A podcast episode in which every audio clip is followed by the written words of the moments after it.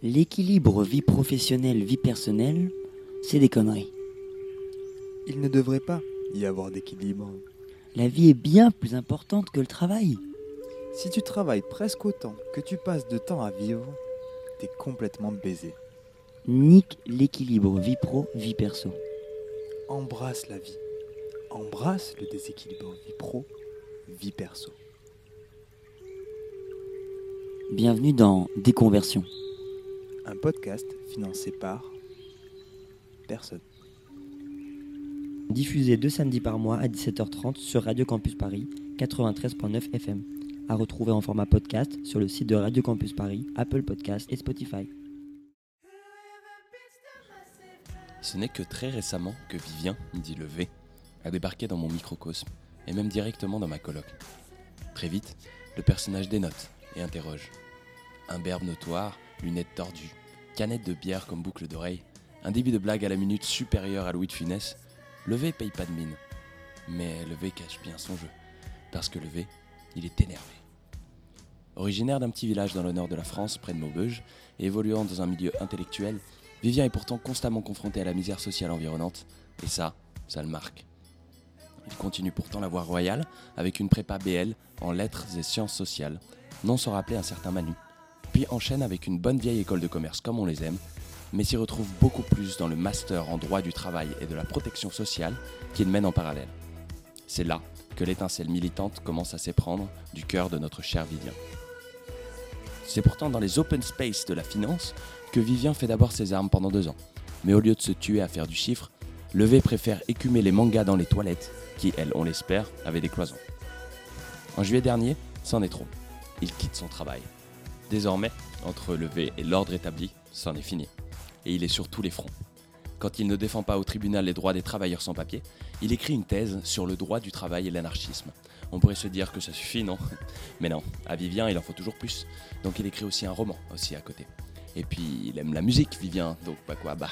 Il compose un album de musique aussi, bien sûr. Et c'est quoi la suite en fait? Mais tu t'arrêtes jamais de travailler, non? Tu- tu te calmes deux secondes, oh, stop Tu vas me faire péter un câble en fait Tu m'angoisses là, c'est pas possible. Alors levé, comment on l'explique? Marcher dans les pas du président pour mieux le renverser? Intégrer le monde capitaliste de l'intérieur pour ensuite le faire exploser? Lire des mangas pour faire un Genkidama sur les rassemblements du Front National? V pour Vendetta? Vegeta? Vivre? Victoire? Vive le Nord? Va fanculo? La réponse tout de suite dans le nouvel épisode de Déconversion. Ah putain, ça tue Salut le V Et pour la petite anecdote, ma mère aussi s'appelle Manu. Ah mais non C'est Emmanuel. C'était écrit, C'était c'est pour ça. c'était écrit dès la tendre enfance. Alors bonsoir à tous, on est euh, ravis d'accueillir Vivien ce soir euh, pour le quatrième épisode de Déconversion. Et euh, que je... Quatrième Non? Et oui, et non, celui de quatrième, celui d'Arnaud c'était le quatrième, exact. Je suis complètement perdu. Allez, à toi. Donc accompagné de Rose qui n'a pas de micro.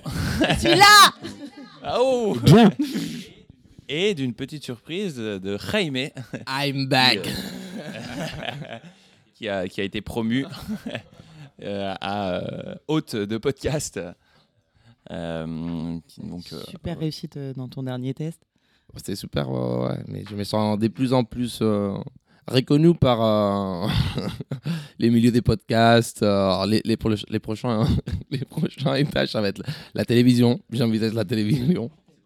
c'est pour ça que tu t'es rasé et que tu as mis une petite chemise. Tu t'es dit à tous les coups, il y a une caméra qui va pop-up, euh, je vais être prêt à toute éventualité. exactement. ouais.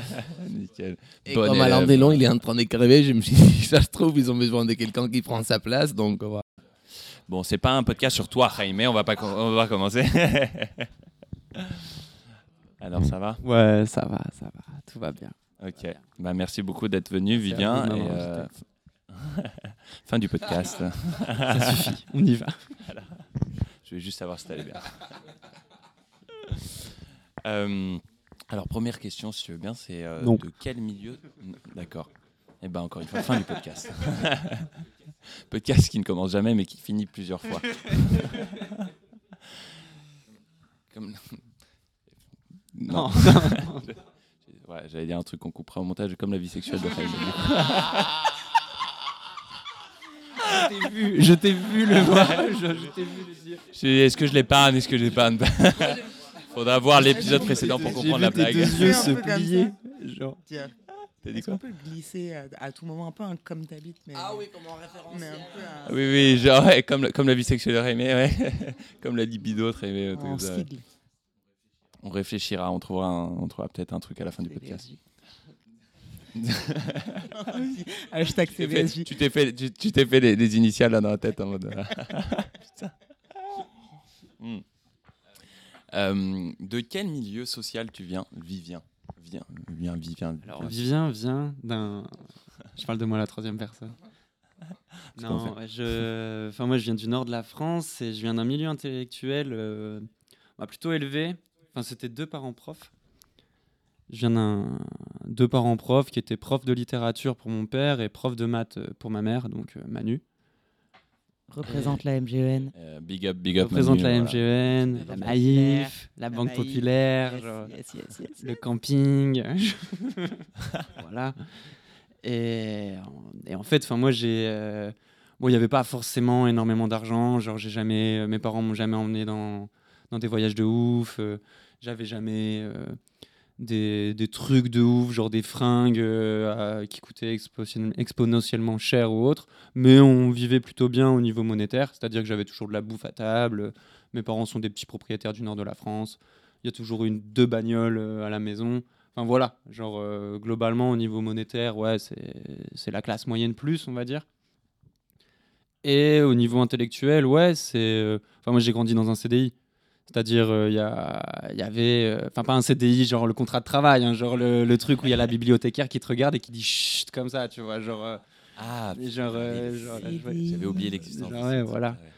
Et en fait, c'est genre j'ai grandi parmi les œuvres où mon père euh, s'était constitué une immense bibliothèque et je pense qu'il devait y avoir euh, entre 2 et 3 000 livres facilement, ouais. 2 et 3 000 livres chez moi, des bouquins d'art, euh, toute la littérature, euh, euh, on va dire les gros classiques français, euh, tous les Balzac, tous les Flaubert, tous les nouveaux auteurs à chaque fois qui sortaient, en même temps des polars, en même temps euh, des trucs euh, un peu moins, ça c'est plus euh, ma part à moi maintenant que je constitue mais en même temps euh, des petits bouquins de philosophie, toujours des journaux sur la table, tu vois, genre euh, le milieu bien républicain, genre euh, il n'y avait pas l'humanité, il y avait Marianne, tu vois ce que je veux dire, genre euh, le truc bon là maintenant qui a viré un peu euh, réac, tu vois, mais de base c'est le, le, le, le magazine des profs, le magazine qui représente euh, cette idéologie républicaine qui est euh, l'école, l'école, l'école, tu vois. Et moi je viens de ce milieu-là où c'est l'école et les diplômes avant toute chose, et le reste T'avais l'impression d'être tout le temps à l'école. du ah coup. ouais, ouais, ouais, ouais, ouais, ouais, ouais, genre. euh,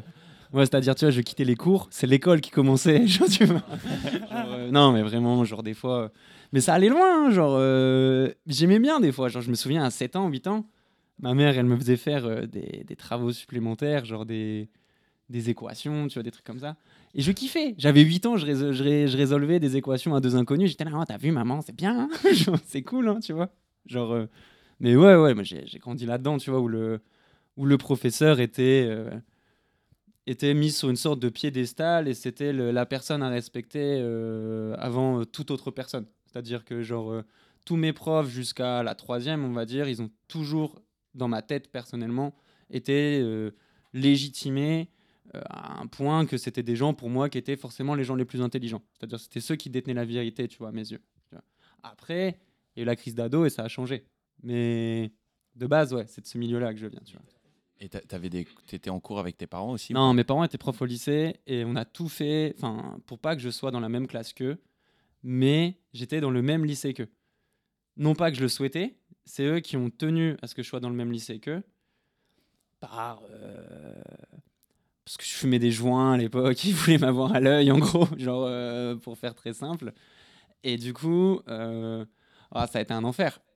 Ah, ça a été un enfer. Mais j'en ai bien joué, j'en ai bien joué. Mais au lycée, genre, genre j'avais même, même inventé une sorte d'expression, tu vois. C'était FDP, tu vois, pour fils de prof. Et, j'avais fait toute une sorte de lore, tu vois. Je m'étais créé tout mon univers autour de ça pour retourner le, le stigmate que tu peux avoir en tant que fils de prof. Tu vois. Genre, euh, dès le départ, ben, du coup, euh, été un peu la. Ça a été à la fois dur, mais en même temps, ça a été un peu la surenchère à la connerie. C'était pour te démarquer, enfin pour te- t'enlever de cette euh, image. Ouais, cette ouais, Je voulais pas qu'on me voit comme le fils de prof lambda. Ce qui fait qu'en fait, j'étais genre dans les trois premiers de classe, j'avais 17,5 de moyenne, tu vois, carré et tout, mais j'ai eu deux conseils de discipline. Genre, euh, typiquement, tu vois. Et pas euh, parce que j'avais bavardé, tu vois. Genre, c'était à chaque fois, c'était des vraies conneries. c'était. Genre, une fois, c'était en voyage scolaire, j'avais piqué un sac. euh, genre, euh, enfin, j'avais trouvé un sac, j'avais trouvé 500 balles dedans, et j'avais rincé mes potes pour qu'on se bourre la gueule pendant le voyage scolaire, et ça, c'était su. Du coup, conseil de discipline, tu vois, nécessairement. Et des trucs comme ça, quoi. Des trucs, des trucs comme ça, à la con. Et on, mais on se marrait de ouf, ouais. On se marrait de ouf, genre. euh, Et du coup, quand tu es sorti du lycée, euh, est-ce que ça s'est fini, ça, quelque part, cette influence Non, non, non, non, non, non, ça, même encore maintenant, ça demeure, tu vois. Moi, j'écoute un prof, ses paroles d'évangile. Moins, genre, je prends de la distance, c'est des choses que tu gères, tu vois, genre avec, euh, avec le temps, tu grandis, tu, rencontres d'autres personnes et tu vois que les profs, euh, bah, comme tout autre prof, ils obéissent à un champ particulier, ils obéissent à leur logique. En plus, bon, ils sont majoritairement casse-couilles, tu vois, genre quand tu les côtoies, moi, j'ai jamais. Enfin, je veux dire, genre maintenant, le milieu professoral, c'est pas un milieu qui m'attire, tu vois, le le milieu euh, prof de, de collège ou lycée, non pas que j'ai une haine particulière contre eux, mais c'est pas quelque chose euh, qui m'attire en particulier. Mais euh, genre non, non, non, même après, ça a duré ou euh, ou même encore maintenant, je pense, dans euh, ma relation avec le travail. Genre le fait que maintenant je vais écrire une thèse, etc. C'est parce que je considère que euh, si. Après, c'est quelque chose de très personnel, je l'étends pas à tout le monde, mais je considère que la parole Je veux, je veux des trucs que. Donc, euh, rien- qui te concerne, toi. On va l'appeler généralité le podcast. mais genre, euh, non, mais euh, je considère que ma parole, pour qu'elle ait de la valeur encore maintenant, il faut que je fasse une thèse. Il faut que je sois avec doctorat, il faut, il faut que je sois doctorant, que je sois euh, docteur et que je sois reconnu par des pairs académiques. Pour que ma parole, peu importe ce que je dise, ce que je dise, elle tombe dans le champ scientifique. Et donc à partir de là, que ça puisse être, ça puisse avoir la valeur de vérité qu'on prête au champ scientifique. Et donc que je puisse en fait euh, peser par rapport à ça dans euh, le militantisme que j'aimerais euh, embrasser beaucoup plus fort par la suite, ou ce genre de choses, mais où je puisse avoir cette, on va dire, cette labellisation de ah lui il dit pas que des conneries, tu vois. Tu sens que tu es illégitime sinon. Ouais, s'il y a ouais, pas un ce truc, truc-là, ouais. Qui correspond, Ce truc-là, ouais. qui rend fier, euh, enfin qui rend valable. Ouais, ouais, ouais, ouais. Et pourtant, ça veut pas dire que moi, si quelqu'un me parle, je vais le délégitimer tout de suite. Mais euh, il y a ce côté-là où euh, je suis obligé, pour que mes propos euh, soient valables, euh, pour pas que ce soit une, pour pas que j'avance justement des banalités, j'ai besoin de cette reconnaissance académique, cette reconnaissance institutionnelle. Et ça, ça vient, euh, ça, ça vient de- du milieu dans lequel j'ai grandi. Ça, c'est sûr et certain. Après, je fais pas une thèse que pour ça. C'est une aventure, c'est un truc que je kiffe. Mais le, fond, je pense que c'est les darons, ouais. Mais du coup, est-ce que c'est une légitimité qui, toi, tu t'es donné à toi-même sans avoir euh, fait ces parcours académiques Ou est-ce que tu trouves que les milieux dans lesquels tu voudrais avoir une certaine ampleur ne te reconnaîtraient pas sans cette formation-là? C'est-à-dire, est-ce que c'est un truc plutôt interne ou est-ce que tu dis les choses sont faites d'une certaine façon et si je veux que ma voix soit douée d'une certaine légitimité, il faut que j'en passe par là? Euh, non, mais, euh, je pense que c'est plus la première option. C'est vraiment un sentiment personnel, genre vraiment un truc interne.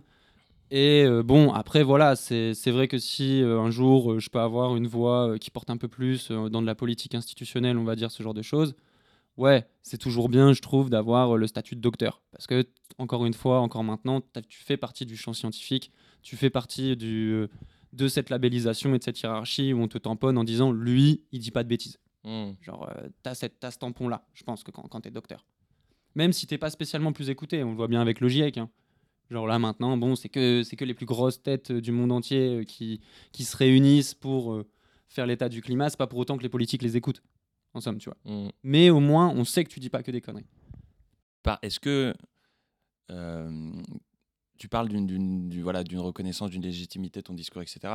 Euh, on va y revenir sûrement après, mais tu fais déjà pas mal de choses où tu as déjà un impact. Est-ce que tu, toi en tout cas, euh, est-ce que ça du coup délégitimise tout ce que tu fais avant que tu atteignes ce truc-là? Est-ce que toi tu te considères comme. Est-ce que dans ton estime de toi, il y a quand même un truc qui s'ancre où tu estimes que quand, tant que tu n'arriveras pas là, tu t'atteindras pas un but personnel aussi, tu vois? Euh, ouais, franchement, euh, moi je suis pour la deuxième option. C'est-à-dire que j'ai un peu ce côté où ce que j'ai fait avant, genre ce que j'ai eu comme taf dans la finance, dans l'open space, etc.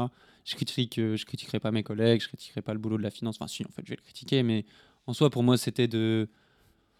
Ouais, c'était. euh, Enfin, comme tu l'as présenté dans l'introduction, euh, très très marrante d'ailleurs, c'est. euh, C'était de la branlette. Genre, j'avais juste l'impression de, de créer du vent qui allait se vendre 100 000 euros. Tu faisais quoi exactement? Ben, bon, j'avais déjà un petit pied quand même, euh, on va dire, dans le droit du travail. J'avais une petite connexion avec ça. Euh, vous voyez ce que c'est les CSE ou pas? Non? Bon, je vais l'expliquer. euh. J'ai appris très récemment. Alors, lorsque, ton. lorsque mon lieu de travail euh, s'est vu euh, menacé de redressement judiciaire avec un patron euh, tout à fait malhonnête, nous nous sommes, condi- con- nous nous sommes constitués en CSE. avec des Félicitations. syndiqués- syndicaux. Et je suis désormais syndiqué. Bravo Merci beaucoup. Bravo, bravo Émotion. Ah, Là, tu touches mon cœur de syndicaliste. Eh Là. oui. Non, en fait, c'est les, euh, en fait, le CSE, c'est les comités sociaux et économiques. Et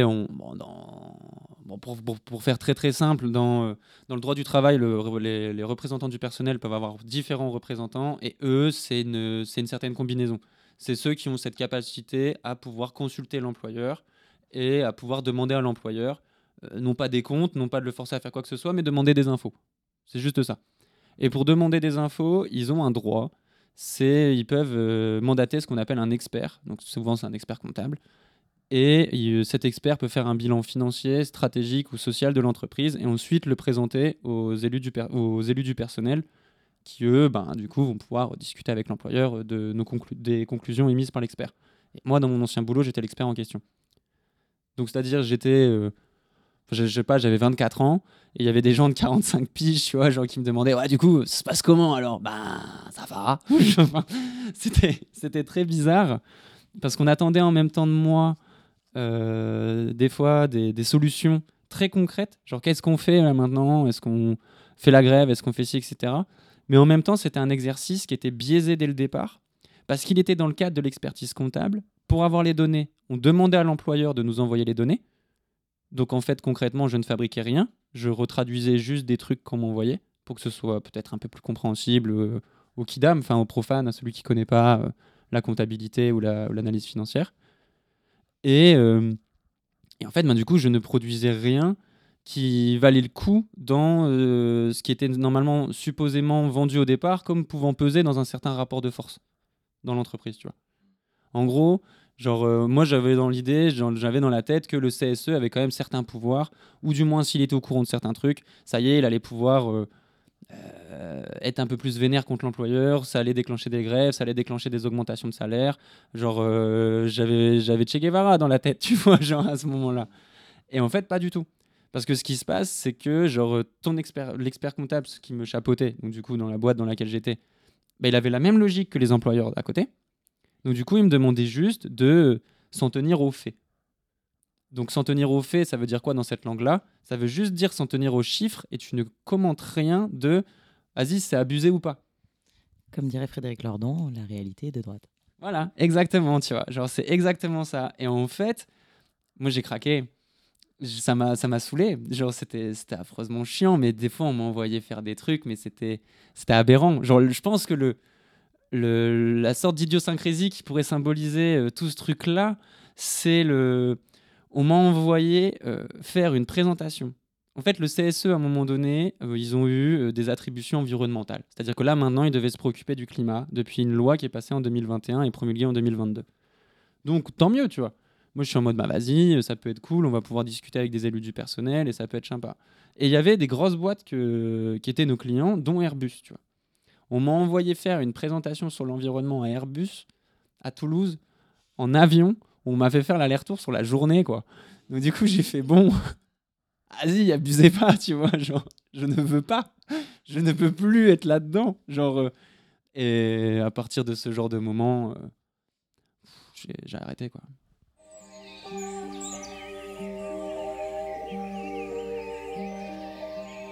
Début de journée, mise en route. Je vois pas la vie en rose, je suis dans le rouge. Un jeudi comme les autres. Juste un jeudi comme les autres. J'ouvre les yeux une minute avant que le réveil sonne. La routine, je me lève tôt à l'heure où y a personne. Je prends mon paquet au bord du lit, première grande taf. Pas besoin de voler si je vois le soleil, c'est que je suis en retard. Je mate le plafond, je comate sur cette fissure. Je la vois pas grandir, elle est plus grande qu'avant, j'en suis sûr.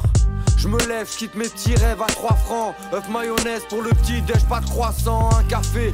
Obligé pour être au taquet, j'enfile mes claquettes, touche en speed avec des sons classiques. J'essaie les sons actuels, mais y'a R.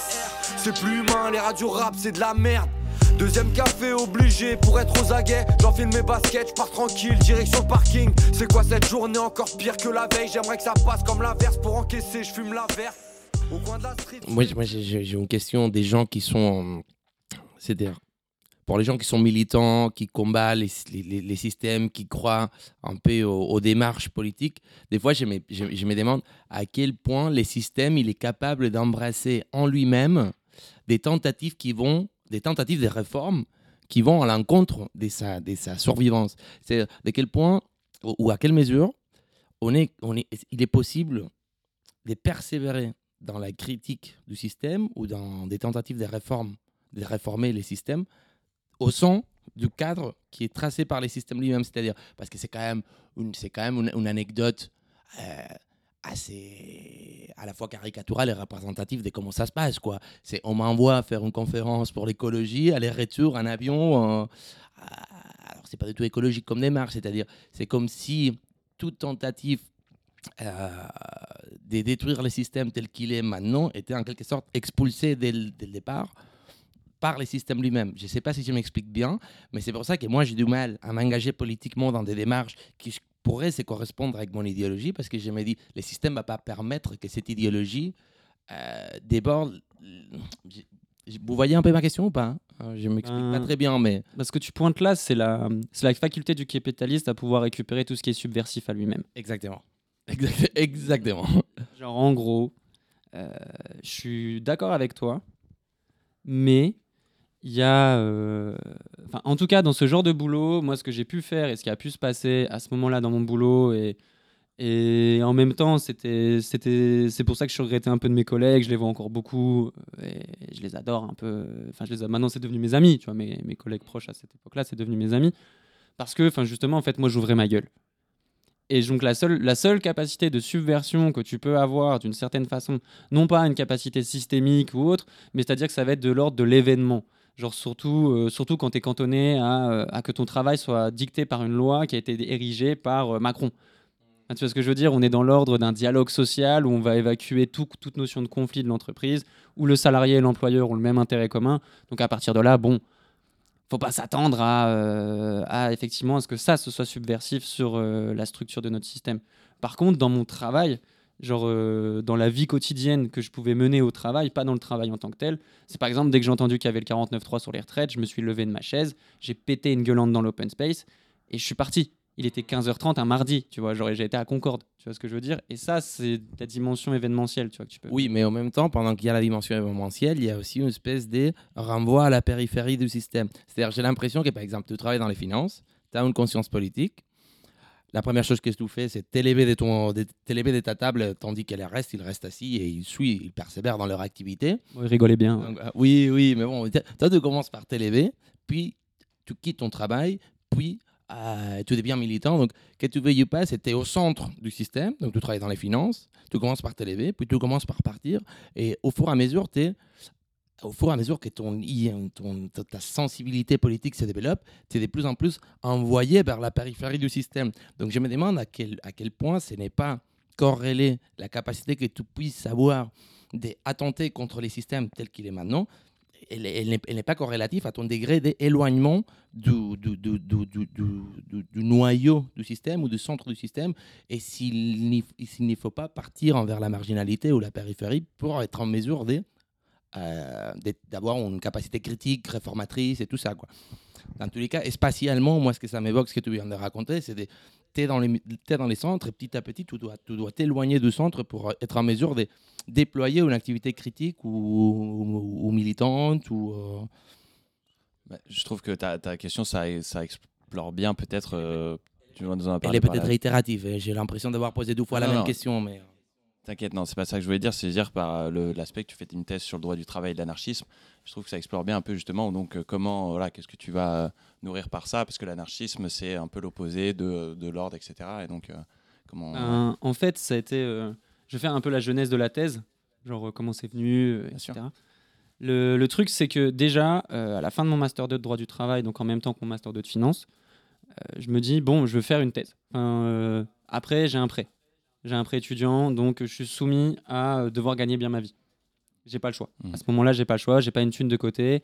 Mes parents, comme je l'ai dit au début, il y a de l'argent, mais ça roule pas sur l'or non plus. Ils peuvent pas assumer une mensualité supplémentaire de 700 euros par mois. Enfin, 600 au départ, tu vois. Donc voilà, j'ai besoin d'un métier qui paye bien.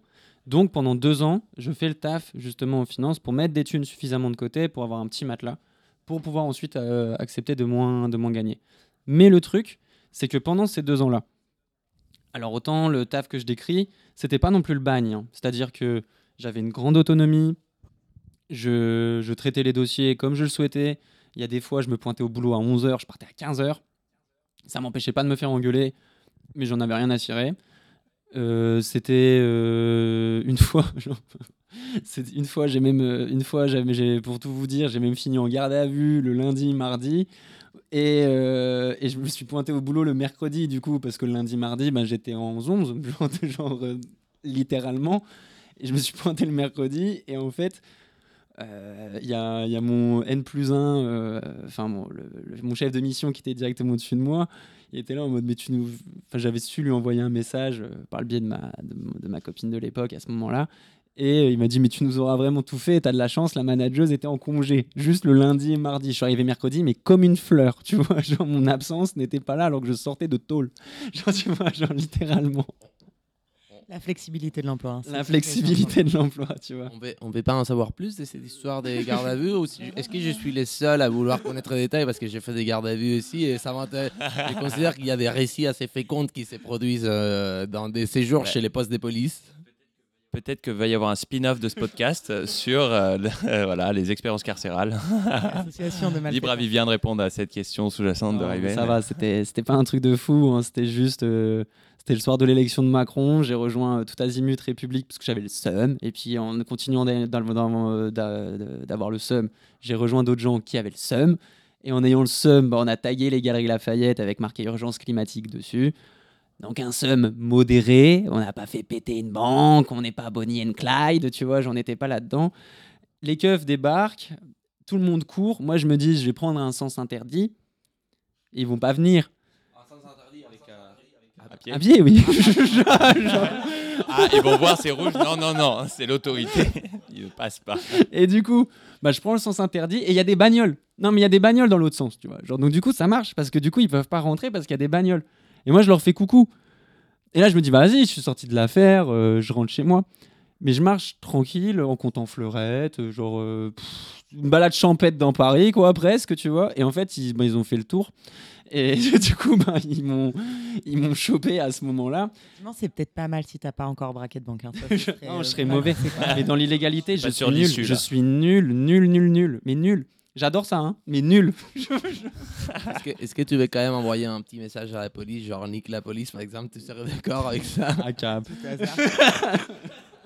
En fait, ce qu'il ne dit pas, c'est qu'il a fait un bilan de compétences avec Arnaud, euh, mais il a, il a envisagé la criminalité. Mais Arnaud lui a dit Franchement, je pense que c'est pas pour toi. En termes d'environnement où tu pourras t'épanouir. Non, mais non, mais je te jure, hein, genre moi, je pense que je serais le seul dealer qui vendrait euh, genre euh, à perte. Je tu vois, genre, vraiment.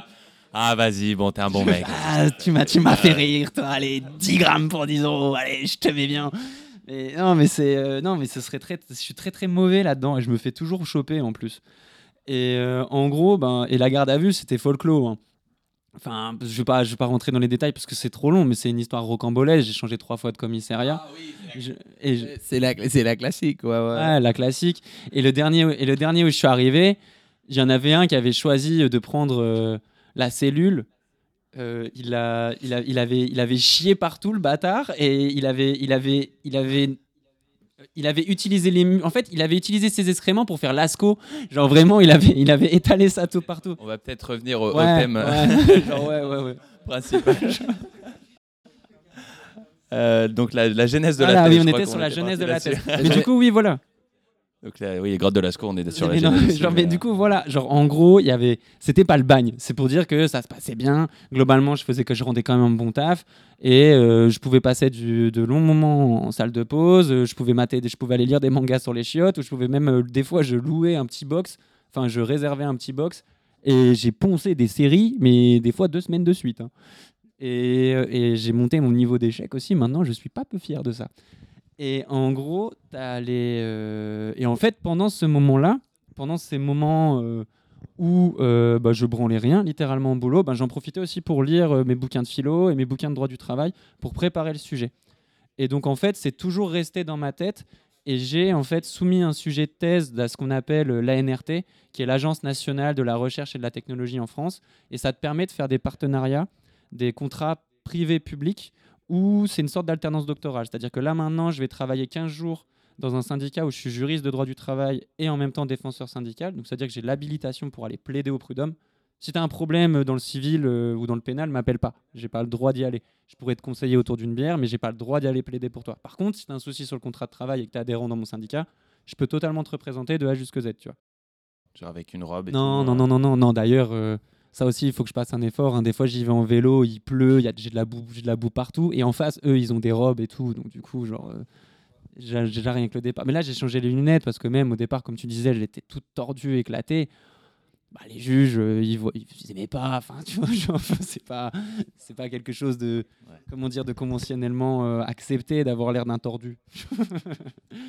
Et en fait, enfin, genre, je travaillais ça et ça a été accepté, mais c'était un long chemin de croix où j'ai déposé genre mon dossier en janvier. Enfin, déjà, j'ai dû trouver euh, le partenariat privé, donc c'est-à-dire euh, l'entreprise qui était supposée m'accepter. Donc là, c'est un petit syndicat dans le 18e arrondissement qui s'appelle la CNT Solidarité Ouvrière, où on défend principalement des précaires. Même pas principalement, si on défend que des précaires, genre on défend pas de cadres. C'est un choix politique. Et, on et en gros, je fais les permanences là-bas, en plus du tribunal, mais je fais les permanences là-bas où tous les jours je vois défiler euh, le. Ben, franchement, le bas de l'échelle sociale française. Genre, en gros, euh, les femmes de ménage euh, monoparentales euh, qui cumulent trois jobs de 6 heures, 6 heures, 6 heures euh, par, euh, par semaine. Les, euh, la restauration, c'est un enfer sur Terre. Genre, euh, c'est. RPZ. ouais, bah, même Raimé aussi. euh, Enfin, voilà, tu vois, genre la restauration euh, le, et le bâtiment. C'est les trois pôles où vraiment j'agis le plus. Et en fait, c'est. Et je reçois les gens et je traite leurs problématiques juridiques, j'envoie des lettres à leur employeur. Et quand les employeurs veulent pas résoudre le souci, je, je, fais, je fais le truc. Mais pour trouver ça, ça a été galère. Genre, euh, j'ai été toqué à la porte, j'ai- moi, je me suis moi-même présenté au local, j'ai dû rentrer dans, euh, dans les petits papiers, j'ai fait la démarche moi-même. Et ça a pris six mois de validation. Ok, et ces six- pendant ces six mois, tu étais encore euh, employé. Donc presque, on peut dire que c'est- l'inactivité dans ton travail qui t'a permis ça, de ouais. faire ça. J'ai utilisé en fait le, euh, le fait, parce que euh, là, ce qui parle à tout le monde, mais ce que David Graber appelle un bullshit jobs. Vous voyez ce que c'est? C'est les jobs sans, sans vraiment de sens où tu sais même pas pourquoi tu es payé. C'est-à-dire que c'est même pas que tu fais des choses qui n'ont pas de sens, c'est tu fais surtout des choses où euh, ça peut être fait en 5 minutes, mais on te donne une semaine pour les faire. Genre. Tu vois ce que je veux Mhm. dire? Et avant, avant du coup, de- de- d'utiliser ça pour faire ce, que tu, ce dont tu viens de nous parler, euh, qu'est-ce que ça te faisait, toi, d'être dans ce bullshit job? Genre, euh, peut-être que tu avais des, des autres attentes en y arrivant, et genre une certaine désillusion, mais comment tu as moi, je l'ai très mal vécu. Je l'ai très très mal vécu. Enfin, au-delà euh, d'une possibilité, d'une sensation d'inutilité, etc. Bon, qui est déjà costaud, tu vois, quand même, de se sentir complètement inutile, c'est déjà un gros truc. Mais je pense que même au-delà de ça, c'était que bah, j'étais très triste. En fait, c'est, euh, j'étais très bien payé, très triste, mais je me disais, mais jamais je veux, je veux ressembler à ça. Enfin, je veux pas que ma vie soit dominée euh, par ça. C'est-à-dire qu'un des déclics, ça a été un moment où, quand le raccourci clavier pour avoir la couleur bleue sur PowerPoint était ma seule joie de la journée, je me suis dit, ouais, quand même, fais quelque chose, fais autre chose. Genre, euh, creuse un peu. Tu vois, quand j'ai sauté de joie après avoir, avoir fait Alt, euh, euh, comment c'était? Attends, Alt majuscule G pour avoir la couleur bleue. Genre, j'étais en mode, je m'en souviens encore. Genre, euh, c'était l'enfer. C'était l'enfer. Et en gros, tu avais les. Enfin, t'a- t'avais en fait cette sorte de d'enfermement dans lequel tu te mets où des fois ça crée même un décalage, surtout par rapport à tes collègues, parce que j'avais des collègues qui s'acoquinaient très bien de cette situation-là. Genre qui étaient en mode bah, qui matait TikTok toute la journée. Genre, je me souviens, il y en a un, il s'était fait un setup, il avait trois écrans, série, échec avec moi, partie de poker. Tu vois, genre, littéralement. Et il avait ces trois écrans comme ça. Et il branlait rien et il kiffait et il était, il était très très bien payé. Quoi. Oui, j'allais dire, euh, euh, ce podcast ayant été quand même fondé, euh, entre autres par Daryl, qui n'est pas un féru d'efforts, toi, on a l'impression que tu as, besoin de t'investir. C'est-à-dire que tu déploies énormément d'énergie. c'est ça qui te tient. Du coup, où est-ce que tu mets le travail? C'est dans cette espèce d'effort-là? C'est de. C'est. Voilà, c'est ça ma question en fait. Moi, le Pourquoi, travail. pourquoi tu as de l'énergie comme ça? Parce que moi, tu me payes super bien pour faire pas grand-chose. Il n'y a pas de problème, quoi, tu vois? Alors ça, je pense que bah, c'est pareil, c'est éducationnel. Genre ça, je pense que c'est euh, bah, c'est maman principalement. Enfin, en fait, non, il y, a- il y a deux facteurs. Il y a deux facteurs, mais les deux sont éducationnels. Le premier, c'est euh, éducation stricte républicaine. Genre, euh, euh, faut que tu bosses. Attention, hein, parce que moi, j'ai un baptême laïque. hein. Ouh. Ah, il est pas mal celui-là. hein. Moi, je l'ai pas, moi. One point. non, mais en gros, t'as le, ce truc où genre, euh, lui, c'était très strict. C'était, euh, c'était très strict. C'était le boulot. C'était, euh, il faut que tu apprennes des trucs. euh, arrête de perdre ton temps. euh, non, euh, fais des trucs, fais des trucs.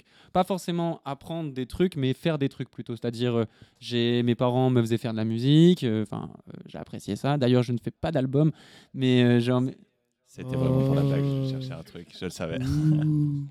Est-ce qu'on l'a su là le...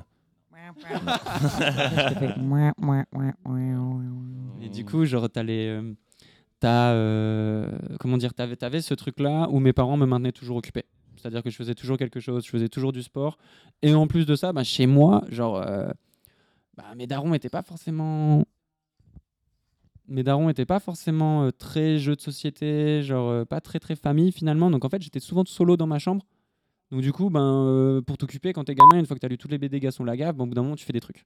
Donc du coup, ben, tu, euh, tu fais de la musique, tu fais du sport, euh, tu sors dehors courir, euh, tu vas jouer au foot, tu essayes de rencontrer des gens dans le village, enfin voilà, genre tu te mets à faire des trucs. Et donc ça, c'est l'hyperactivité. Et, le deuxième...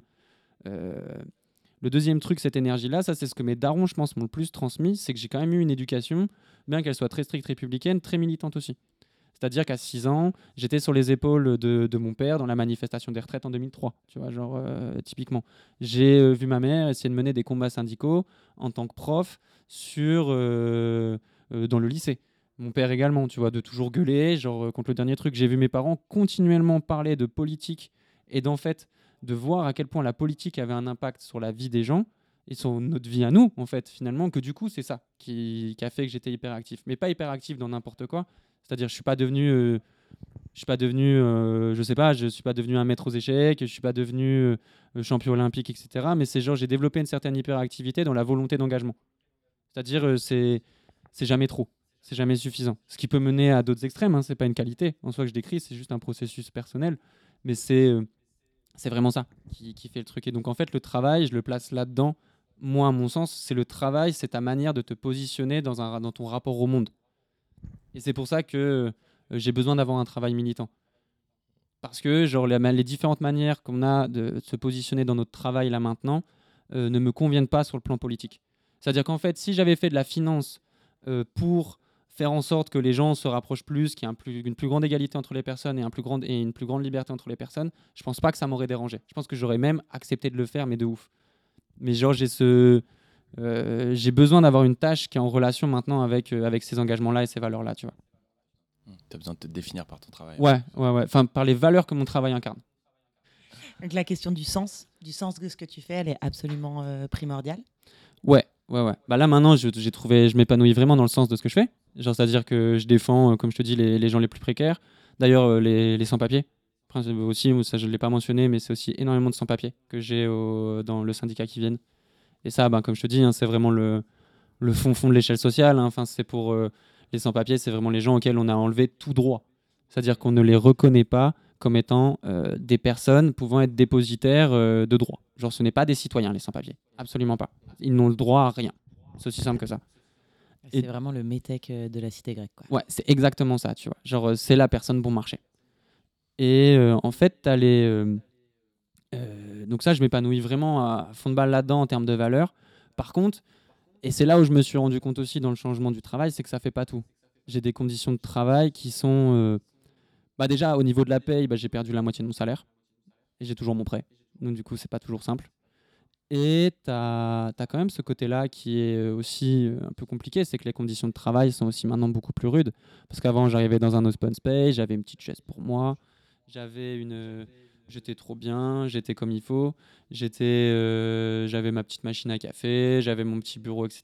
Là maintenant, c'est plus du tout le cas. Là maintenant, c'est un local de 25 mètres carrés, on est 4-5 dedans, il y a du bruit tout le temps. Les néons. Dis-moi que tu as les vieux néons. là. J'ai les vieux néons qui Je pense, je pense vraiment, j'ai une thèse sur les néons. Je pense que vraiment, c'est ça a une grande, grande responsabilité dans l'antagonisme société social. quoi.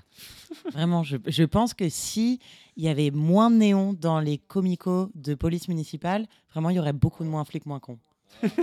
je, voilà, je suis Moins pour un matérialisme. moins euh, d'alcool. Truc chimique. Moins euh, d'alcool, moins de néons. Et déjà, tu vois, je pense. Moins d'armes, moins d'armes aussi. Et, et moins d'armes. Ouais, ouais, mais ouais. Et doucement, il faut quand même qu'on On passe par les néons d'abord.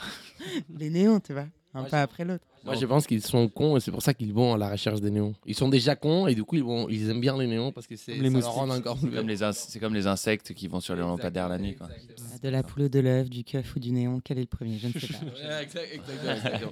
Et La poule du keuf, tu vois. Néon, néon, néon. Oh, que- néon. Est-ce que GP posait une question? Merci, Rose. Moi, j'ai pas, moi, j'ai pas compris. Moi, j'ai pas compris. Néon, néon, néon. Néon, néon. C'était une manifestation, genre. Néon, néon, non. Oh, néon. Tu sais pas c'est quoi la négation et c'est quoi le terme nier. Voilà, quoi. c'est ça. c'est un truc confusion. qui. On est en train d'inventer le avec, néon euh, colonial, tu vois. Le néon colonial. Les néon-libér- les néon-libéralismes. euh, non, mais moi, en fait, par rapport à la question qui te posait Rose, euh, c'est peut-être en retour en arrière, mais oh, sinon après, tu couperas. hein. Moi, je parle beaucoup, tu couperas tout ce que j'ai dit. Non, ce que je vais faire, c'est que je vais inverser ce Ah ouais. Peut-être c'est un hymne nazi. Si tu le mets à l'envers, c'est peut-être un hymne euh, nazi ou un truc comme ça. Des fois, il y a des phénomènes comme ça. Ça, on coupera. hein. Ça, par exemple, ouais. Non, mais euh, tout à l'heure, quand Rose t'a posé la question, mais t'as l'air d'avoir beaucoup d'énergie parce que moi, si on me paye beaucoup et que euh, j'ai rien foutre, euh, je suis très bien et tout ça, je pense qu'il y a quand même un, degré d'ironie dans ça parce que la sensation d'inutilité, c'est une sensation qu'elle a à vivre au quotidien, elle est exaspérante. Et, euh, et surtout, c'est déjà, ça m'a étonné quand on t'a posé la toute première question de quel, milieu tout bien. Tu as répondu, non pas de la façon, disons, la plus naturelle, où les gens ont tendance à faire une espèce d'ébauche euh, de leur situation, de leur milieu, en prenant l'élément économique et tout ça, mais tu es tout de suite, parti vers la, question culturelle des... euh, les habitudes, euh, l'enrichissement culturel de tes parents et tout ça. Donc, eh, déjà, ma première question, c'est est-ce que les capitales culturelles peuvent être vraiment distinguées eh, de façon tranchante du capital économique? Est-ce qu'il n'y a pas aussi quelque chose de malsain dans l'ambition de vouloir accumuler un capital culturel? Déjà, ça, et il y avait une suite à la question, mais est-ce qu'il ne peut y avoir une ambition aussi euh, discriminative, aussi, euh, comment dire, euh, susceptible de véhiculer des inégalités dans la culture que dans les capitales strictement économiques, donc déjà ça, et aussi dans ta situation strictement particulière, c'est la deuxième partie de la question, est-ce que malgré le fait que tu étais bien payé et que tu n'avais pas beaucoup à branler, les décalages entre ces conforts d'un côté et l'inutilité de l'autre, il n'est pas un peu plus susceptible d'éveiller ton sentiment d'injustice sociale, c'est-à-dire on est en train de gagner beaucoup d'argent, on ne fait pas grand-chose, est-ce que ça ne rend pas la situation un peu plus invivable si tu as une certaine sensibilité éthique et une certaine sensibilité euh, euh, ou capacité à, à regarder autre que ta situation strictement personnelle? Je ne sais pas si je m'exprime bien il y a quand même un petit avantage de questions ouvertes cette question très longue. C'est un test pour Vivien. On va voir. Alors en fait, ouais, sur, le, sur le capital culturel, je pense que euh, c'est quelque chose de néfaste et de, de discriminant à partir du moment où tu l'utilises pour discriminer. Déjà, je pense qu'il y a ça. Je pense que tout capital culturel, c'est comment tu l'utilises. Euh, genre, je, je, n'essaie- je ne, je n'ai pas, euh, on va dire, une vision euh, bourgeoise qui serait qui est euh, de la sous-culture ou des sous-savoirs euh, qui, euh, parce qu'ils ne sont pas dans les livres, qu'ils n'ont pas écrit, écrit en termes euh, compliqués postmodernistes, ce serait de la merde à lire, tu vois. Genre là, dans ma thèse, typiquement, je, je travaille sur des tracts, des tracts d'ouvriers pour voir ce que les anarchistes disaient déjà du travail au XXe siècle et comment ils considéraient le salariat au XXe siècle, tu vois. Et c'est pas des tracts. alors il y en a certains, ils sont brillants, mais il y en a plein. c'est, en fait, comme, euh, comme tout le temps, tu vois, on dit ah, les jeunes savent plus écrire, etc. Mais les gens n'ont jamais su écrire l'orthographe française. hein. Enfin, c'est un truc, euh, c'est truffé de fautes, c'est et c'est pas grave, en fait. C'est pas grave, tu vois. Genre, euh, c'est pas grave, c'est pas ça, moi, qui m'intéresse. Et en fait, je pense que du coup, l'accumulation du capital culturel, pour moi, si tu l'utilises justement pour discriminer, c'est là où tu le transformes en capital parce que tu le transformes, en, pour parler en termes financiers, en assets, tu vois, genre en actif. Moi, je ne sais pas le vendre sur un marché. Enfin, je vais forcément le vendre sur un marché académique parce que ça va être mon taf peut-être euh, à venir. Euh, mais je pense que euh, la dimension culturelle, c'est aussi une dimension émancipatrice aussi. Et ça, on a aussi tendance parfois à l'oublier. C'est-à-dire que je, je recherche dans la lecture, d'un point de vue plus personnel, des manières de pouvoir comprendre bien mieux le monde, de pouvoir mieux le conceptualiser pour pouvoir bien mieux l'appréhender. Et ces, ces conceptualisations-là et ces nouvelles appréhensions du monde qui vont me permettre de renforcer mon engagement militant et de pouvoir mieux faire. C'est un peu une, boucle, tu vois. Et là maintenant, pour revenir sur le sentiment de culpabilité que tu peux avoir parce que tu gagnes très bien ta vie et tu vois la femme de ménage le matin qui elle gagne pas bien sa vie et que tu te rends compte qu'elle a plus d'impact que toi en fait au cabinet, euh, en fait dans la vie de tous les jours, enfin qu'elle est plus utile que moi. Ouais, ouais clairement ouais. Genre euh, j'ai pas, je l'ai pas mentionné. euh, je, je, l'ai pas mentionné du tout, mais moi, enfin, c'est-à-dire que même si moi, mon foyer était très bien, la plupart de mes potes, eux, c'était plutôt l'inverse. C'est-à-dire, euh, j'ai j'ai eu pas mal de, de, de potes dont, les, dont le père partait acheter des clopes, il revenait jamais. Euh, des, des, tu vois, les statistiques des agriculteurs qui se suicident, ben, c'est les pères d'amis. Ça arrivait. Euh, des, euh, euh, du Front National attire l'arigot tout partout, tu vois. C'est-à-dire qu'il y, y a trois Arabes dans, dans, à Avennes-Sorel où je faisais mon lycée, bah, c'est forcément de leur faute, c'est forcément des voleurs, tu vois. Genre, donc, du coup, tu as cette, ce ressentiment social, tu vois, qui était constamment présent, de vouloir trouver un bouc émissaire. Il y a aussi un, pour raconter un peu ma vie, il y a un truc qui m'a un peu marqué, c'est euh, euh, à un moment donné, tu vois, enfin l'ex-copine avec qui j'étais, elle, elle venait d'un milieu très très bourgeois parisien. C'était, euh, enfin, c'est-à-dire, c'était pas non plus une, elle n'était pas très très riche, mais ça possédait 100 mètres carrés dans le 16e arrondissement, ça travaillait en tant que banquier, enfin voilà, ça avait des vacances en Bretagne, c'est, y avait, ça faisait du bateau, enfin tu vois ce que je veux dire, genre pas mal bourgeois. Elle est venue chez moi plusieurs fois pour rencontrer mes parents, etc. Et on a été faire des courses un moment ensemble au supermarché du coin. Et en fait, c'est quand j'étais avec elle que j'ai remarqué la et sa tête en fait et ses expressions, genre que j'ai remarqué la misère sociale qui était sur la tête des gens. Genre en fait, c'est c'est vraiment une un bastion, tu vois, genre où ça se voit physiquement. C'est-à-dire, ce n'est pas juste une, une condition sociale qui serait que tu ne puisses pas partir en vacances quand tu le souhaites, qui serait que tu es appauvri euh, intellectuellement parce que tu regardes sans arrêt la télé, euh, euh, sans arrêt les mêmes infos de merde ou les mêmes émissions à la con divertissantes. Non pas que je les regarde pas, mais c'est-à-dire je ne fais pas que ça parce que j'ai le choix. Mais ce que je veux dire, c'est que. Enfin, c'est- ce n'est c'est pas que ça, c'est que ça se voit physiquement aussi. C'est-à-dire qu'il y a énormément de, de rides dès 40 ans, les gens en paraissent 60, tu vois. Il y, a- y y vraiment une sédimentation, une ma- matérialisation de l'ordre du visible dans ça. Et euh, Ouais, ouais, ouais. ça repère visuellement. C'est somatique, c'est-à-dire que les gens sont euh, courbés parce que ça a travaillé à l'usine. Et, et d'ailleurs, en évoquant cette anecdote, ça m'en rappelle, ça une autre aussi pour évoquer un peu euh, dans quoi j'ai pu grandir. C'est qu'à un moment donné, genre 18-19 ans, tu as besoin de fric. Et mes parents partent en vacances, moi je décide de rester, tu vois. Et ils me laissent la voiture. Et j'allais bosser dans une fromagerie. Donc la fromagerie, euh, je suis à la chaîne de 5h à 13h, taf d'intérim. Bref, voilà, tu vois, genre je fais mes thunes moi là-dedans, je m'en fous, c'était 700 balles, je crois que j'en ai dépensé la moitié en bœuf. Enfin bref, rien de va dire rien d'alimentaire, tu vois ce que je veux dire Et en fait, j'étais en concurrence pour ce job avec Paulette. Paulette, 57 ans, qui dort dans sa bagnole. Et, là, c'est la première fois que j'ai senti la violence du marché du travail. C'est la première fois que j'ai senti ce que ça signifiait, une violence symbolique, une violence, une segmentation du marché du travail, ce que c'était, tu vois. Je sais pas, mais c'est très, très parlant. Je pense que n'importe qui, quand il commence, quand il décide de faire ce qu'il fait, il, il peut toujours envoyer ça à un moment épiphanique où tu te réveilles à quelque chose. Où tu te dis, euh, et ça comme, comme, comme expérience un peu déchirante, parce qu'il y a toujours un déchirement, je pense, dans un éveil à quelque chose, à un sens existentiel, à une vocation, il y a toujours une espèce de, déchirement épiphanique.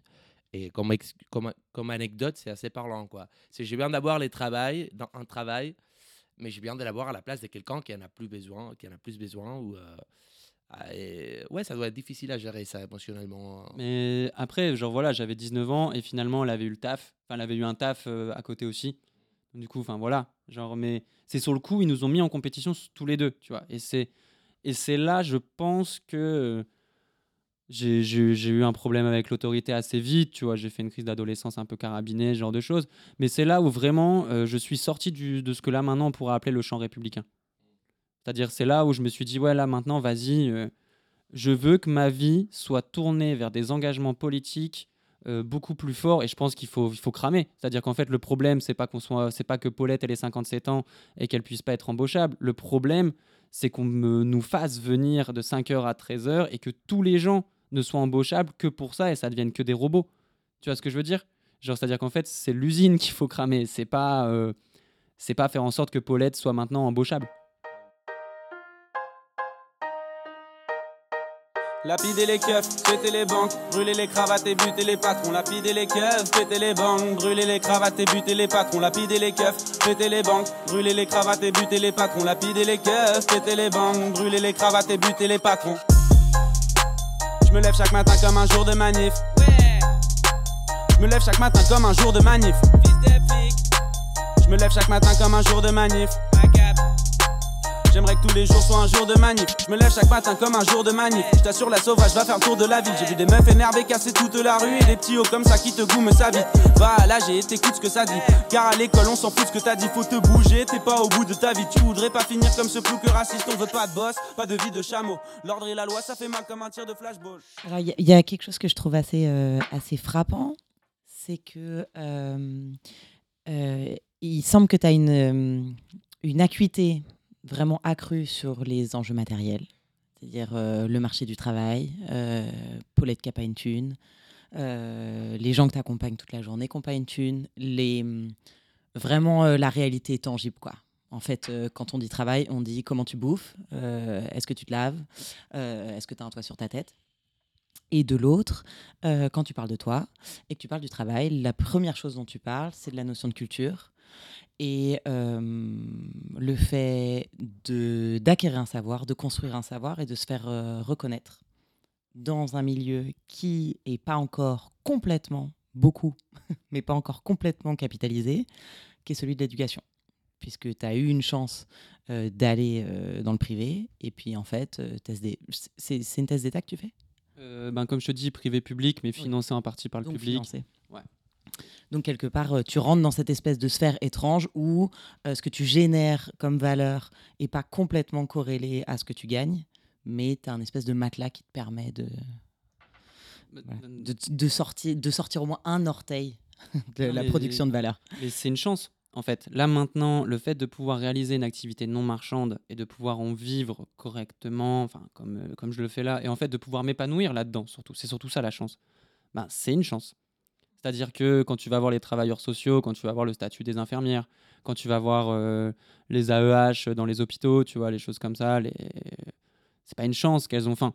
C'est. En fait, là, pour, euh, pour expliquer un peu plus mon propos, il faut que je rentre un peu plus dans, dans ma perception théorique des trucs et de notre manière dont on perçoit le travail. C'est-à-dire que la, la plupart des gens, là, actuellement, euh, au niveau du salaire, il y, a quand même, y a quand même toujours cette notion-là qui est que plus t'en chies, c'est-à-dire qu'en fait, c'est toujours l'idée méritocratique pour l'instant qui prime. C'est-à-dire que c'est normal, t'en as chié avant pendant les études longtemps, donc c'est normal que là, maintenant, tu sois très bien rémunéré. Alors que pour avoir fait une école de commerce, je peux te jurer qu'on n'en chie pas. Enfin, j'ai plutôt chié de la drogue, mais pas des efforts. Et en fait, c'est le. Et en fait, le truc, c'est que tu as, ce, ce truc qui demeure. Et en fait, ton travail va plutôt être rémunéré, en fait, pas en fonction de tes efforts, mais plutôt en de la valeur qu'il va générer euh, monétairement. Et donc, du coup, tous les travaux, enfin, tous les emplois qui, là, maintenant, euh, peuvent avoir une utilité sociale et donc en fait générer de la valeur autre que monétaire, donc de la valeur non marchande, de la valeur qu'on va dire d'usage, de l'utilité publique, euh, les gens vont les reconnaître comme si c'était une chance déjà qu'ils aient ce métier-là. C'est-à-dire qu'à chaque fois que tu as une sorte de grève de profs, que tu as une grève des infirmières, que tu as une grève des pompiers, les gens compatissent, mais ça ne déclenche pas les foules.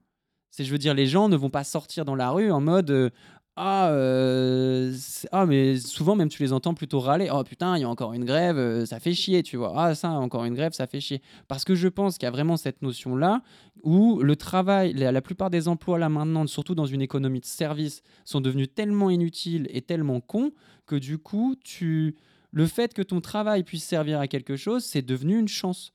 Et c'est vécu par une partie de la population comme étant une chance en soi même si c'est un travail qui est exercé dans des conditions de travail très précaires. Vous voyez ce que je veux dire? Et. et- Vas-y. Euh, non, je me demande. En fait, je repensais à ce, à ce moment euh, assez touchant dans ton épisode Raimé, où tu dis voilà, la notion de carrière. euh, au fond, je m'en fous un peu. Peut-être qu'un jour, je serai prof. en tout cas, en Espagne, être prof, c'est pas une carrière. Ce qui me renvoie un peu à la suite de, de ce sur quoi je t'interrogeais il y a une seconde. Est-ce que toi, quelque part, il y a une forme de, euh, de soulagement à t'extraire du système marchand pur pour entrer dans quelque chose où, au fond, la notion de carrière, c'est-à-dire la notion d'évolution dans ton travail corrélée à un gain, marchand et financier, tu t'en détaches et quelque part, ça te permet, toi, de, redéfinir le travail euh, sur un modèle plus aligné. Ouais, ouais, ouais. Et ça, carrément. Carrément, il y, y a de ça. Et d'ailleurs, je veux d'ailleurs euh, beaucoup euh, capitaliser, enfin, pas capitaliser, c'est pas du tout le bon terme, mais beaucoup creuser cette voie à l'avenir après ma thèse. Et la thèse, en fait, que je fais là sur droit du travail et anarchisme, donc j'en suis euh, qu'au balbutiant, hein, enfin balbutiement, je sais pas, je connais pas, je connais plus. Gargouillement. Balbutiement. au gargouillement. C'est les, euh, c'est-à-dire, je suis vraiment qu'au départ, ça fait quatre mois, et donc en fait là, mon premier propos, c'est quels sont les, quels sont les anarchistes à dire sur le travail. Et en fait, à travers ces lectures-là, je suis tombé sur un mec que je vous conseille de lire qui s'appelle Ivan Illich. C'est les livres que je t'ai conseillé la dernière fois, les, je sais pas, les chômages, euh, comment ça s'appelle c'est- Chômage créateur. Les chômages créateurs. J'ai conseillé ces, Tu, m'as dit de- de- de- d'en parler ouais, j'ai là. conseillé ces livres aussi aux, aux producteurs de podcast. Et, et du coup, on Qui fait- s'appelle le réserviste. Et du coup, en fait, il y a plusieurs. euh, il y a plusieurs. euh, il a écrit énormément de choses, dont notamment sur le travail. Et à un moment donné, dans un de ses ouvrages, il décrit le, il décrit le travail salarié.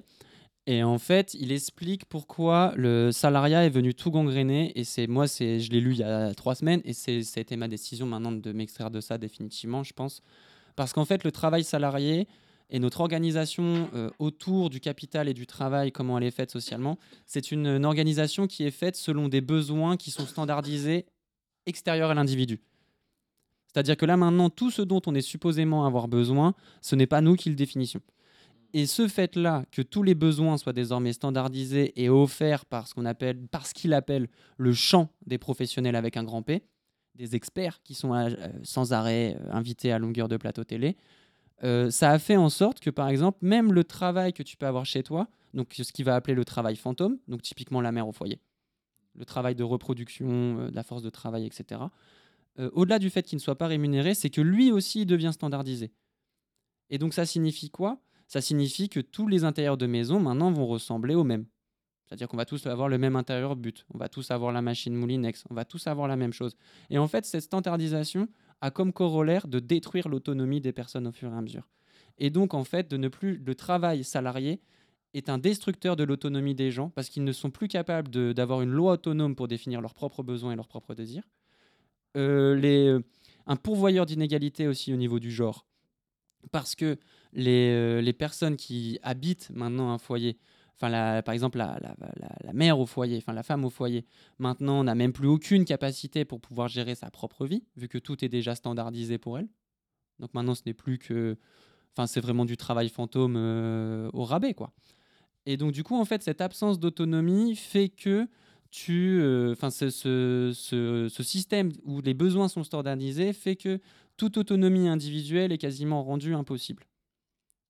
Et donc, ça vient en fait, pourquoi je veux m'extraire du travail salarié, c'est parce que je veux regagner en autonomie euh, sur euh, des savoirs qui me seraient propres. Donc d'abord la thèse, en premier lieu, donc des, un champ scientifique. Mais de plus en plus, je m'interroge sur revenir aussi à des sources de travail manuel. Genre, je sais rien faire de mes dix doigts. Moi, je sais juste lire des bouquins et réfléchir pour l'instant. Et de temps à autre, parler correctement au tribunal. Mais j'ai envie de pouvoir un jour savoir poncer du bois, pouvoir fabriquer ma chaise, pouvoir euh, fabriquer mon intérieur, me le décorer comme je le souhaite, tu vois, avec des décorations qui me sont propres. Euh, c'est marrant que tu dis ça parce que euh, quand on arrive un peu de loin, je présume que toi, t'es, t'es chaud là, tu t'es un peu bouillant, t'as, t'as, t'as plein de tests, t'as plein de trucs. Je, je vois cet état où d'un coup, t'avances un truc, tu vois un peu le champ des mecs qui sont dans le secteur. Euh, euh, moi, j'arrive un peu de loin là, comme une personne qui se, lit plus de philo et certainement pas de philo politique. Euh, et j'ai envie de dire ah mais c'est super en fait, c'est la société de la freelance. En fait, soyons tous auto-entrepreneurs. Alors aussi parce que moi je suis dans une position où le salariat c'est ça a un côté cool. C'est-à-dire qu'une fois que j'ai fini, je fais autre chose. Pour moi, la liberté, c'est le moment où je fais autre chose. Le mouvement qui rentre pas dans le cadre du travail. Et, ça, c'est le confort du salarié. Alors, tu- je je- j'ai une petite intuition, je pense pas que tu défendes la société du tout freelance. Non, non, non, non. non. Pour moi, en fait, c'est en fait le mouvement freelance, c'est juste, à mon sens, une sorte d'ersatz de du salarié. C'est juste, euh, on revient au statut du 19e siècle du salarié. Alors, il y a différents types de freelance. Il y a le freelance qui va pouvoir très bien vivre de sa vie. Je pense à l'architecte en fonction de ses projets, ou même d'une certaine façon l'avocat ou le médecin, les professions libérales. On va dire que c'est un statut freelance un peu particulier. Mais euh, ça va surtout toucher, enfin le, le freelance, c'est l'ubérisé en fait. Et donc, je ne, je ne défends absolument pas ça. La grosse différence, en fait, entre une activité, euh, on va dire, euh, totalement libre et une activité freelance, c'est que l'activité qui, t'est- qui est totalement libre va contribuer, euh, non pas en termes monétaires à ta propre subsistance, mais c'est qu'elle va être pourvoyeuse, non pas de valeur marchande. Si tu ne vas pas créer une valeur marchande que tu vas pouvoir échanger, mais tu vas créer ce qu'on va appeler une valeur d'usage et une valeur de subsistance pour toi-même. C'est-à-dire qu'en gros, moi, ce que je cherche à faire de plus en plus euh, à l'avenir, et c'est comme ça, je pense que je veux ma vie, que je veux mener ma vie, c'est je veux que mon travail, justement, euh, soit créateur de valeur d'usage constamment, de temps à autre. Bah, voilà, je, le- on peut échanger sur un marché, c'est pas très grave, mais je ne veux pas que ce soit l'alpha et l'oméga de ma vie. Je veux que ce soit euh, un créateur de valeur d'usage, en premier lieu. Et c'est ça qui distingue en fait le, freelance du, euh, de ce que je suis en train d'avancer, c'est que je ne veux pas me positionner en tant que marchandise. Mais en fait, j'ai l'impression que euh, il y a quelque chose de radicalement liquide, si tu veux utiliser le terme de Timothée, dans le capital. C'est que le capital n'est pas seulement que tu possèdes, n'est pas seulement une possession qui est susceptible d'être échangée pour d'autres biens, c'est aussi un paradigme des sens. Quoi. C'est en réalité, c'est les gens, ils veulent pas l'argent juste pour la boire ou parce qu'il est susceptible de euh, leur, ouvrir, les- les- leur ouvrir à d'autres possibilités matérielles. C'est, un sens en lui-même. C'est le principe d'articulation de mes activités, c'est aller vers le capital. J'ai fait ce que je fais parce que je veux du capital. Mais Ouais, L'accumulation, quoi. Exactement. Mais au-delà du capital lui-même, c'est en, en réalité, c'est un principe structurant des existences des individus au sein d'une société telle que la nôtre. Donc, les gens, j'ai l'impression, qui intérieurement et de façon complètement implicite et inconsciente, se font les discours envers qu'est-ce que tu viens de faire? C'est-à-dire, pour eux, ça fait du sens de se dire je peux gagner l'argent pour que quelqu'un euh, mais, retouche les vêtements qui sont cassés, plutôt que d'apprendre à les, recoudre moi-même. Donc, ils ils, vont, ils vont donner préférence à la première possibilité parce que non seulement, finalement, mon, vêt- mon vêtement, il est fixé, que moi je les fasse ou que ce soit quelqu'un d'autre à qui je paye, mais en plus, il y a du sens dans la première alternative parce que on tend vers, on passe par les capitales et il n'y a des significations existentielles ou personnelles que, euh, que à partir et par les moyens du capital. Quoi. Je ne sais pas si je suis clair et si l'exemple il est, il est bon ou pas, mais j'ai l'impression c'est les capitales ou l'argent, c'est non seulement quelque chose, c'est aussi une condition des possibilités du sens existentiel. Et c'est ça qui pour moi est dangereux parce que ça devient très, très fluide. Quoi. Ça, ça- ça- vraiment, ça touche au fondement même du langage et du rapport euh, des individus euh, à la possibilité de dynamiser leur vie, c'est aller vers les capitales comme aller vers une espèce de sens idéal. euh. C'est ce qu'on te, c'est ce qu'on te vend. Oui, bien le sûr. rêve qu'on te vend. C'est-à-dire que Bien sûr, y je a- dis pas que je suis d'accord. hein, Il y a, évidemment, il y a- a euh, toute cette idée, genre des fois que je trouve dans une certaine gauche naïve, que, euh, enfin vous l'avez, euh, vous l'aurez très bien compris, je suis d'extrême gauche, mais euh, il a, mais ça m'empêche pas d'être critique aussi sur euh, les, la propre, les propres approches militantes qu'on peut avoir. C'est que euh, moi pendant longtemps, enfin même, même, euh, enfin il y a pas si longtemps que ça, je me disais. euh, Enfin, je pouvais, je pouvais penser que, par exemple, les gens pauvres voulaient forcément œuvrer à leur propre libération. C'est quelque chose qui est, qui est complètement faux comme raisonnement. Au contraire, c'est-à-dire, enfin, il suffit, par exemple, de, voir comment les gens euh, les plus précarisés d'entre nous qui peuvent être en cité ne pensent qu'à vouloir faire du jet ski à Dubaï euh, entouré euh, d'escortes de luxe. Comment en fait, euh, en fait, c'est-à-dire c'est, notre système est pervers parce que c'est-à-dire qu'il va vendre, euh, il vend en fait notre propre aliénation comme la manière de pouvoir sortir de cette aliénation. Donc du coup, à partir de là, t'es forcément, euh, c'est forcément un serpent qui se mord la queue. Et moi, à titre individuel, mais j'ai pas encore trouvé le, on va dire le discours collectif que je pourrais proposer, la vision collective de la société que je pourrais proposer euh, politiquement, là du coup, par rapport à ça, c'est ma manière individuelle de m'en échapper, c'est justement de regagner ces valeurs d'usage et de subsistance. C'est faire en sorte, comme je te dis, que mon travail ne soit pas monnayable. Et je pense, enfin pas, c'est pas qu'il ne soit pas monnayable, mais c'est que je n'ai pas besoin de monnayer mon travail pour pouvoir vivre. Ça veut pas dire que je veux vivre en ermite, reculé euh, dans la montagne. Ça veut pas dire ça. Ça veut dire que ma principale activité de vie m'apporte à moi en premier lieu. Et non pas en valeur monétaire nécessairement. Et est-ce que du coup là, ce que tu dis, c'est le terme d'anarchie, cette notion d'anarchie, c'est un peu, est-ce que ça représente un peu ça? Et du coup, euh, voilà, qu'est-ce qui, tu, tu, tu disais, voilà, qu'est-ce que pensent les anarchistes du travail? Est-ce que tu as des éléments de réponse déjà? Oui, Et oui, oui. quelle est ta position là-dessus Alors, il y a, alors déjà, il y a anarchiste, il y a énormément de sens qu'on peut recouvrir là-dessus. C'est-à-dire, euh, il faut, faut avancer avec méthode pour répondre à Les une question comme ça. anarchistes de droite. Il y a les anarchistes de droite et il faut, faut répondre avec méthode pour avancer là-dessus. Moi, ce que je pense, c'est en premier lieu, euh, euh, l'anarchisme, c'est un principe qui est il n'y a pas d'absolu. Donc, ça veut dire s'il n'y a pas d'absolu, on, euh, doit, on doit pouvoir remettre tout en question et pouvoir tout dialoguer constamment, en premier lieu. Et donc, s'il n'y a pas d'absolu, ça veut dire qu'en fait, il n'y a pas de préjugé non plus gouvernemental. Qu'est-ce que c'est le préjugé gouvernemental C'est dire que l'on doit nécessairement être gouverné pour faire société. C'est dire qu'on doit nécessairement avoir un chef. C'est ça l'anarchie. Par rapport au travail, du coup, si je, euh, si on, si je décale ce principe justement où l'autorité n'est pas forcément le fondement de la société, et si je le décale au travail, ça signifie que les gens n'ont pas forcément besoin d'avoir des managers pour leur dire ce qu'il faut faire, et encore moins besoin d'avoir un employeur pour leur dire ce qu'il faut faire. Et ça veut dire aussi, et je pense que si du jour au lendemain il n'y avait plus d'entreprise, je pense pas que les gens attendraient des mois avant de se dire bon bah maintenant je vais faire des trucs de mes dix doigts. C'est-à-dire que c'est pas les, enfin je veux dire je ne pense pas que c'est l'entreprise qui a inventé le travail. Tu vois ce que je veux dire? Genre quand on dit non mais les employeurs, enfin les, là je, je parle pas de la petite TPE, hein, je parle, euh, je parle du CAC 40 en fait principalement. Quand on dit non mais ils sont pourvoyeurs d'emploi, ils sont pourvoyeurs d'activité, c'est bien. Non mais qu'ils soient là ou pas, les gens feraient quand même des trucs. hein. Enfin on n'a pas, pas attendu que Bouygues ou, Vinci ou Bernard ou LVMH arrivent pour commencer à savoir faire des choses dans la vie, quoi. Et en fait, les anarchistes vont surtout se poser la question sur euh, l'organisation du travail en premier lieu.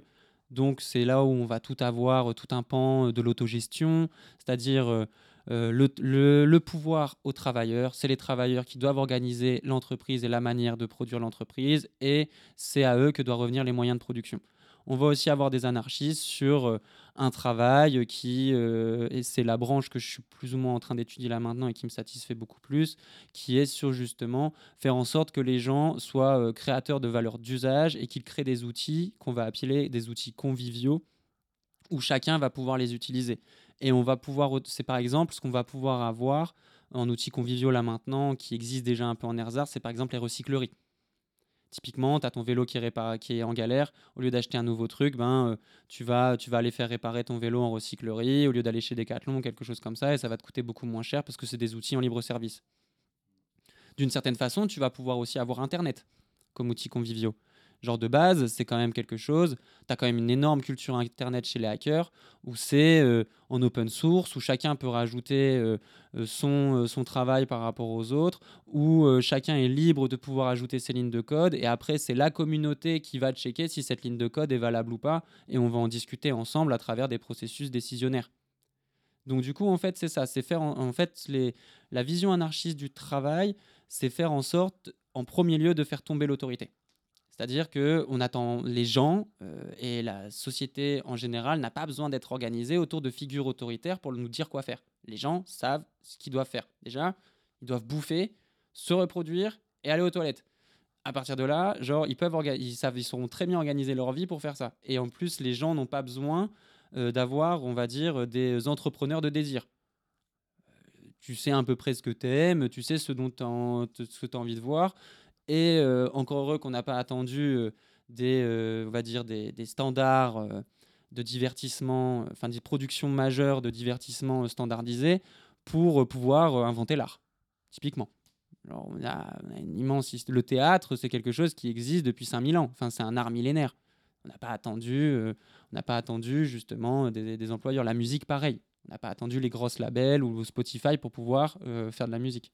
Ouais, mais là, pour aller un peu à l'encontre de ce que tu dis, pas, pas, pour que je sois en désaccord hein, avec ce que tu dis, mais il y a toujours des marchands, il y a toujours des, des, des, des gens au pouvoir, il y a toujours des grandes puissances, des structurations forcées, moralement légitimes ou pas, des forces de travail. C'est-à-dire, moi, ma question, c'est est-ce que pour tenir les types de discours que tu tiens, il faut euh, forcément croire à la capacité humaine spontanée ou pas d'être productif, organisé, euh, dynamique, c'est-à-dire parce que pour moi c'est ça qui fait toute la différence entre un militant ou pas, c'est croire au collectif ou pas. Et croire au collectif, c'est finalement croire à l'individualité à titre général.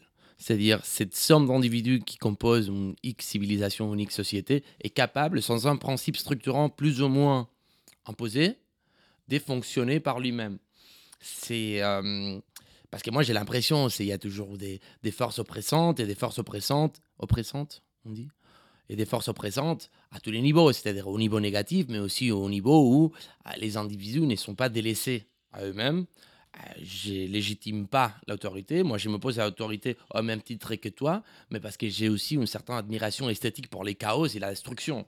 C'est comme ça que moi je justifie l'effet d'aller contre les pouvoirs, c'est s'il n'y a pas de pouvoir, il y aura de la destruction, il y aura du chaos.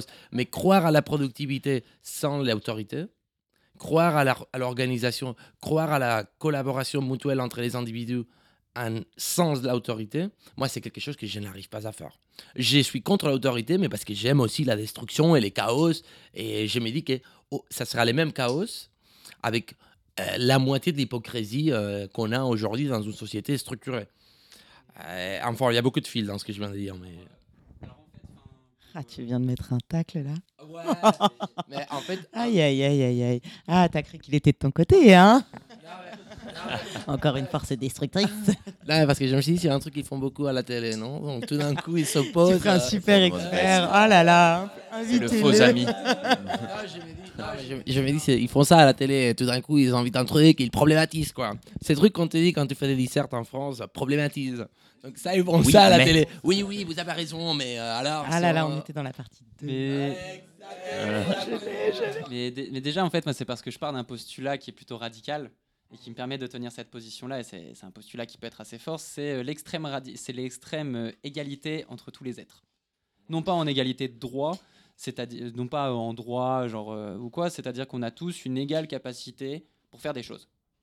Moi, je pars de ce principe-là. C'est-à-dire qu'on a tous une égale capacité pour faire des choses dans notre monde, et donc du coup, on n'a pas besoin d'avoir quelqu'un pour, euh, pour que, en fait, les gens ne sont pas paresseux par essence. C'est-à-dire, euh, c'est aussi la croyance qu'on a un peu euh, que le monde euh, néo, enfin le, le libéralisme, pas le néolibéralisme, mais que le libéralisme institué, c'est que les gens veulent le travail et euh, veulent le travail, enfin travail, et à côté de ça, ils veulent le loisir.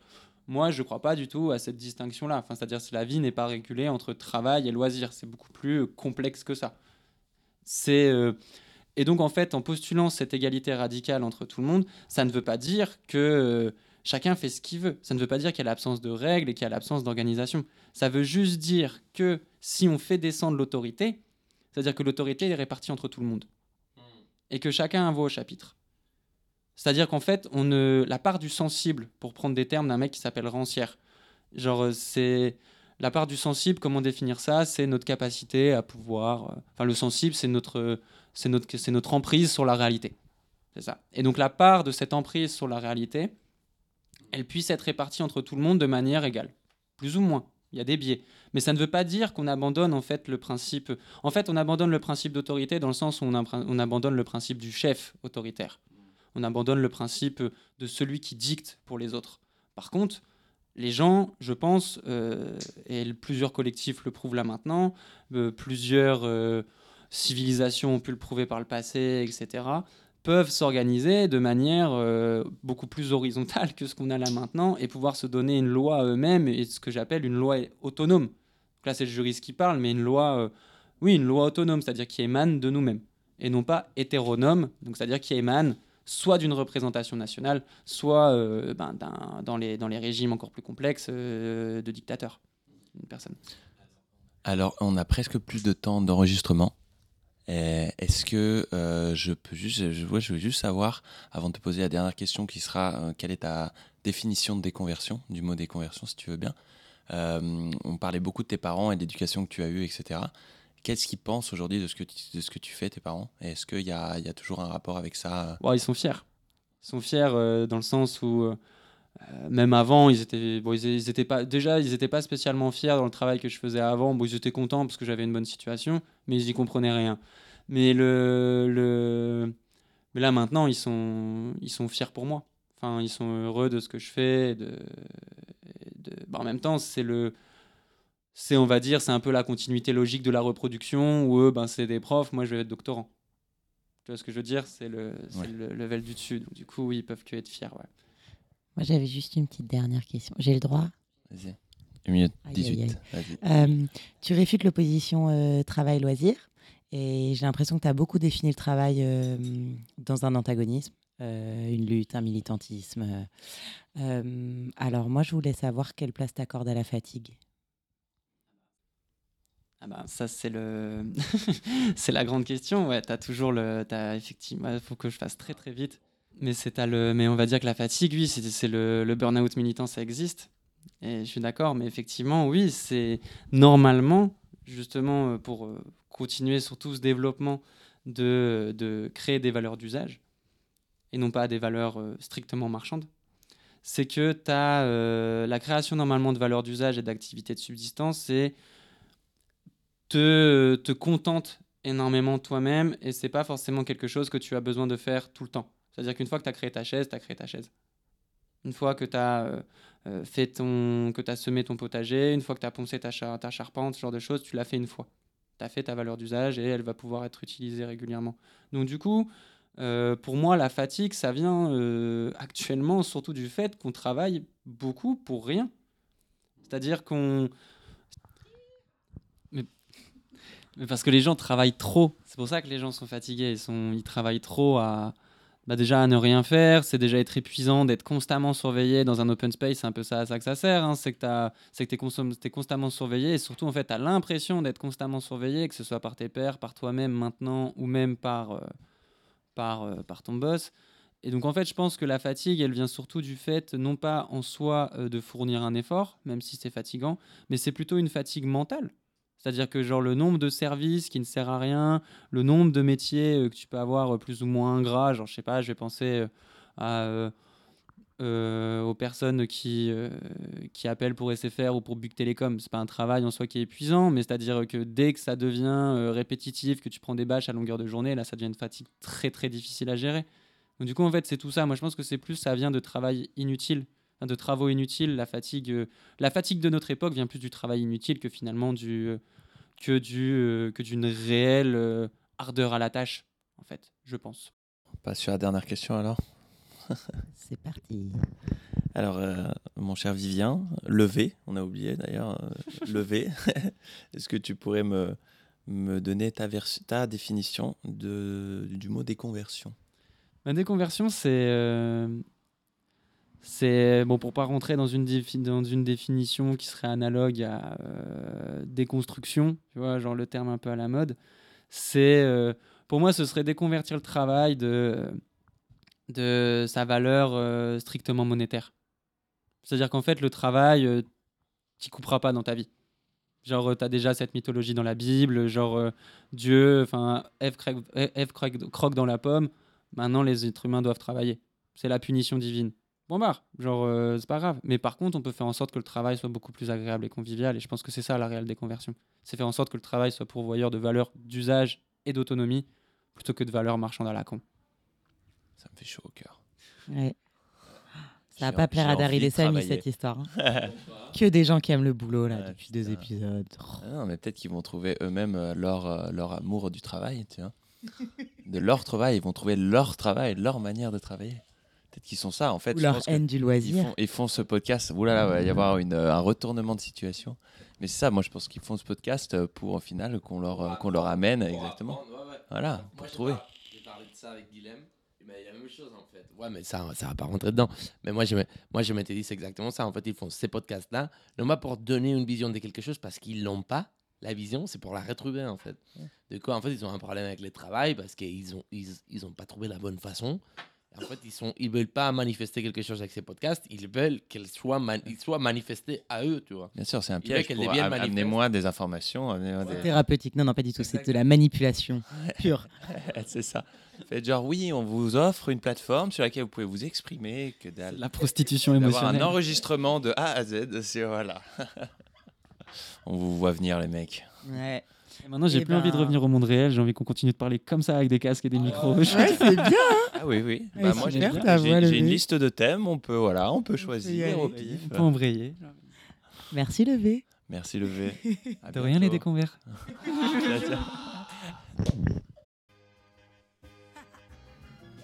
Déconversion. Un podcast de Daryl Veil et Samy Benmoufok pour Radio Campus Paris. Mes sœurs de France ou d'ailleurs. C'est pour vous ça. Ah,